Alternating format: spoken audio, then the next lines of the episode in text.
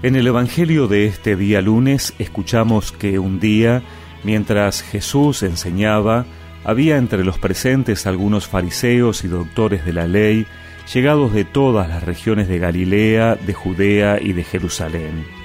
La fuerza del Señor le daba poder para curar. Llegaron entonces unas personas transportando a un paralítico sobre una camilla y buscaban el modo de entrar para llevarlo ante Jesús. Como no sabían por dónde introducirlo a causa de la multitud, subieron a la terraza y desde el techo lo bajaron con su camilla en medio de la concurrencia y lo pusieron delante de Jesús. Al ver su fe, Jesús le dijo, Hombre, tus pecados te son perdonados. Los escribas y los fariseos comenzaron a preguntarse, ¿quién es este que blasfema? ¿Quién puede perdonar los pecados sino solo Dios? Pero Jesús, conociendo sus pensamientos, les dijo, ¿qué es lo que están pensando? ¿Qué es más fácil decir? ¿Tus pecados están perdonados o levántate y camina?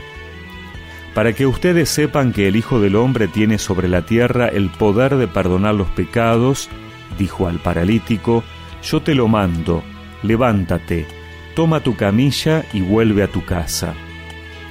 Inmediatamente se levantó a la vista de todos, tomó su camilla y se fue a su casa alabando a Dios.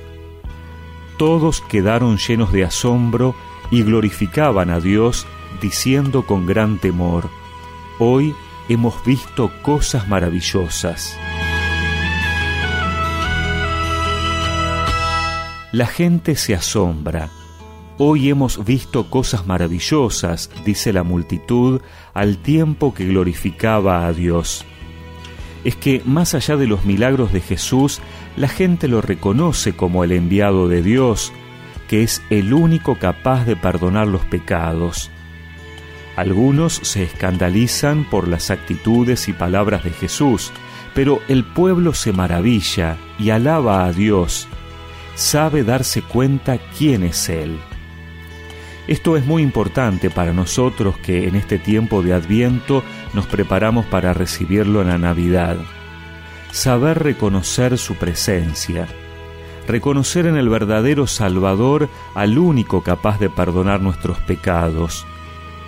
Hoy podríamos preguntarnos si nosotros nos maravillamos de estas cosas, si sabemos ver todo lo que Dios sigue haciendo en nosotros, si somos capaces de alabarlo o nos quedamos más esperando de Jesús cosas, palabras y actitudes de acuerdo a nuestros propios esquemas.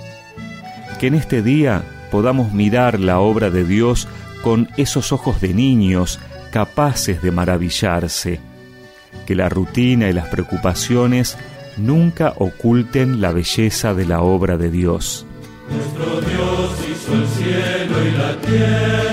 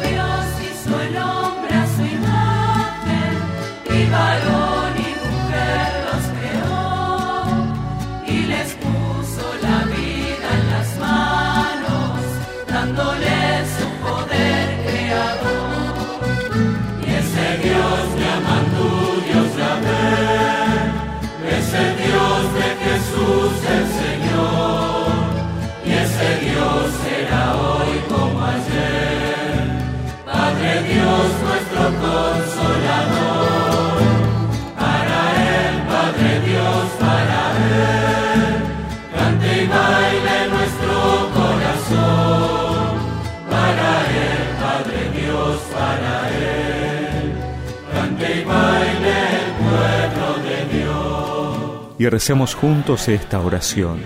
Señor, que en este día pueda maravillarme con tu obra salvadora. Amén. Y que la bendición de Dios Todopoderoso, del Padre, del Hijo y del Espíritu Santo los acompañe siempre. Baile el pueblo de Dios, y baile el pueblo.